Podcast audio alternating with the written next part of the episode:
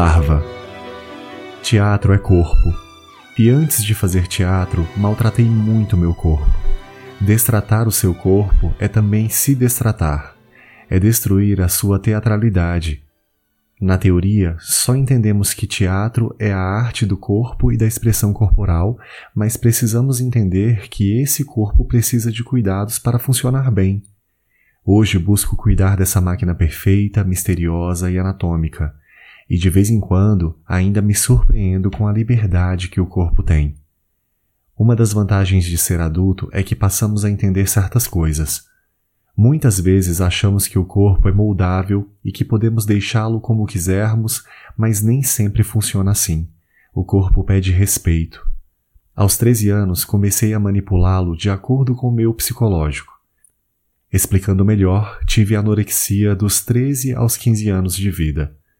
O que mais me espanta é que, para mim, foi uma fase consciente. Eu já sabia o que era anorexia e, mesmo assim, optei por ela. Eu sempre fui uma criança de biotipo magro e de estatura baixa. Nasci com o metabolismo acelerado e nunca tive tendência a engordar. Meus pais e irmãos não me privaram de nada na minha alimentação. Comia doces e tomava refrigerantes como toda criança dos anos 80 e 90. Iniciei a atividade física muito cedo. Aos 11 anos, eu já lia a respeito da vida da modelo Cindy Crawford e me concentrava nas revistas, nas sessões de exercícios ensinados por ela.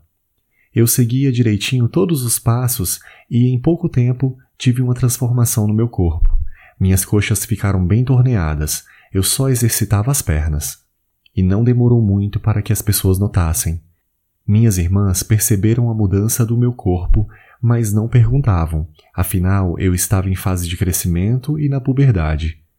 No ano seguinte, tive que me mudar de Brasília e fui morar com a minha mãe, em uma cidade pequena chamada Campo Alegre de Lourdes, na Bahia. Eu estava com 11 anos. Nesse novo lugar, tive minha alimentação completamente mudada. Minha mãe cozinhava bastante e suas comidas eram muito calóricas. Ela acrescentava manteiga de garrafa em tudo. As carnes eram muito extravagantes: tatu, carneiro, porco. Eu não conseguia comer o tatu nem o carneiro, eu tinha nojo. E, além do nojo, sempre fui alérgica à carne suína. A tapioca, a carne seca, o feijão de corda, os doces em compota entraram no meu cardápio e, em pouco tempo, meu corpo já não era mais o mesmo. Comecei a engordar. Não tinha mais o corpo de uma menina, mas de uma moça, quase mulher. Meus seios estavam despontados e fartos, e minha barriga, aos poucos, ficava cada vez mais saliente. Por incrível que pareça, eu não percebia nada, até que um dia minha mãe comentou: Agora sim você está parecendo gente. Oi? Você chegou aqui tão magra, só tinha o couro e o osso. Agora sim está bonita e gorda. A senhora disse gorda? Quando minhas irmãs ligavam para saber notícias, ela comentava: Ela está bem, está gorda, está bonita. Eu não me importava muito com esses comentários da minha mãe, mas quando surgiu uma oportunidade de voltar à capital no final daquele ano, estabeleci a meta de emagrecer e comecei uma dieta por conta própria. Tive como base algumas revistas de bem-estar. Substituí o açúcar por adoçante, passei a cozinhar para mim, fugi das comidas gordurosas da minha mãe, cortei os refrigerantes, passei a comprar frutas e fazer suco sem açúcar. Em dezembro, eu já estava em forma e voltei para Brasília. Quando cheguei, todos disseram que minha mãe estava mentindo. Não entendiam como eu estava magra, sendo que minha mãe disse que eu estava gorda. Eu sorri e fiquei em silêncio. Recebi muitos elogios pelo meu corpo e ganhei muitas calças e shorts modelo Saint-Tropez, a moda do umbigo à mostra. Ouvi de uma das minhas irmãs uma frase que foi um divisor de águas na minha vida naquele momento. É só manter esse corpinho que você ganhará muitas roupas. O que ela disse foi uma porta de entrada para o mal, afinal eu tinha apenas 11 anos de idade. Voltei a estudar em Brasília e percebi que o ensino da Bahia era muito mais puxado que o do Centro-Oeste. Achei o conteúdo da escola muito tranquilo, ouso dizer até mediano. Na sexta série do ensino fundamental, período em que eu estava, eu me destacava com sucesso em matemática e história. Pouquíssimas meninas em sala de aula tiravam boas notas. Elas se destacavam mesmo era com os garotos. Várias dessas meninas tinham namorado e dentro da sala de aula, os namoricos. Eu percebia algo em comum entre elas. Eram muito magras. Se eu pudesse defini-las em uma palavra, diria esqueléticas. Aquele padrão de manequim. Quanto a mim, era lembrada pelas minhas notas altas. Naquela época, isso para mim não tinha o menor valor. Eu queria mais do que notas, queria ser notada. E foi aí que cometi um dos maiores erros da minha vida. Comecei a me privar de comida para emagrecer. Eu precisava ficar bem magra, assim como as meninas do colégio. Não foi fácil. A minha estrutura não era como a delas, apesar de todos os meus esforços. Abri mão até do leite e, mesmo assim, eu não conseguia a minha tão sonhada estrutura esquelética. Aquele ano passou, eu mudei de escola, fui fazer a sétima série em uma escola do Guaraú, e lá as garotas da sala não eram tão magras. Eu ainda tinha um pouco de conflito com o corpo, mas tive um ano mais tranquilo e de aceitações.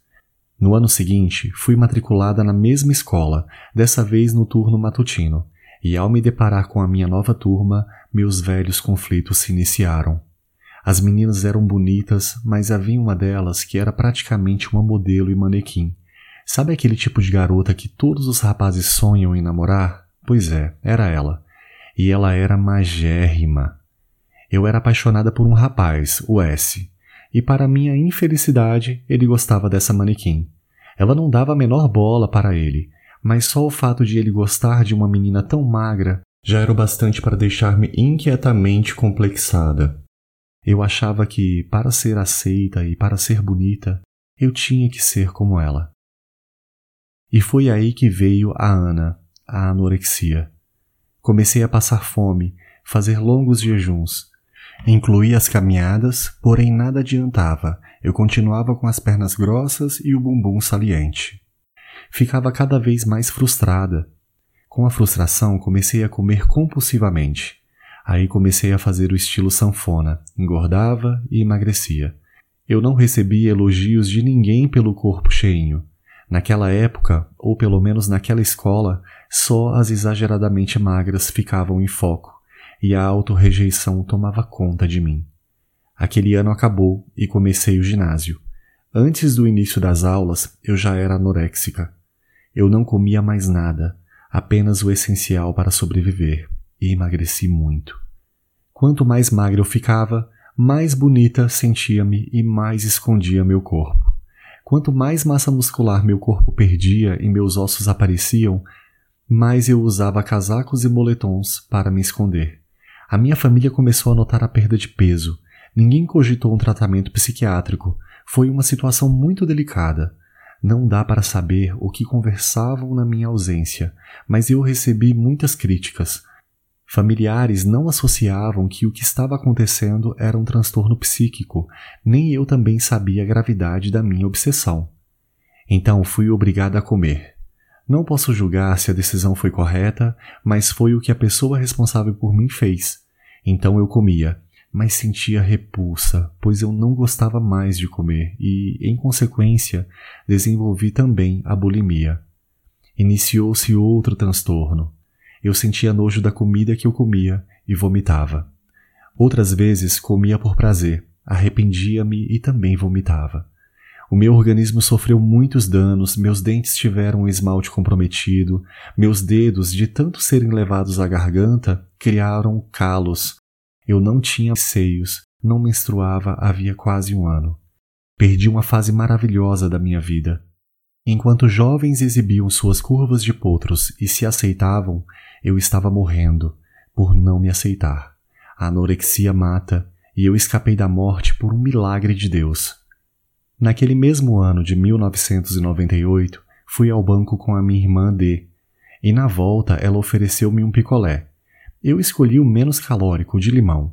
Quando fui chupar esse picolé, minha vista começou a falhar. Tive uns apagões em plena tarde ensolarada, tudo ficou escuro. De repente, tudo apagou por completo.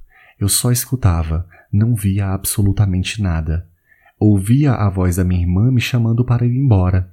Eu fiquei desesperada, pois atravessaríamos duas pistas.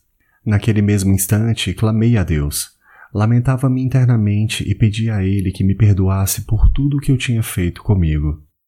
Naquele momento, prometi a Deus que nunca mais seria anoréxica ou bulímica. Dei a minha palavra. Enquanto eu caminhava às cegas, sendo guiada pela voz da minha irmã, uma lágrima caiu dos meus olhos. Pensei, agora serei cega. Apesar da minha conformidade momentânea, minha visão foi voltando aos poucos. A promessa que eu fiz cumpro até hoje. Não foi fácil voltar a comer. Até fisiologicamente, tudo que eu ingeria me deixava inchada. Foi um processo bem delicado, mas superei. Acredito que há males que vêm para o bem. Foi necessário escurecer a visão para deixar de ser obscura.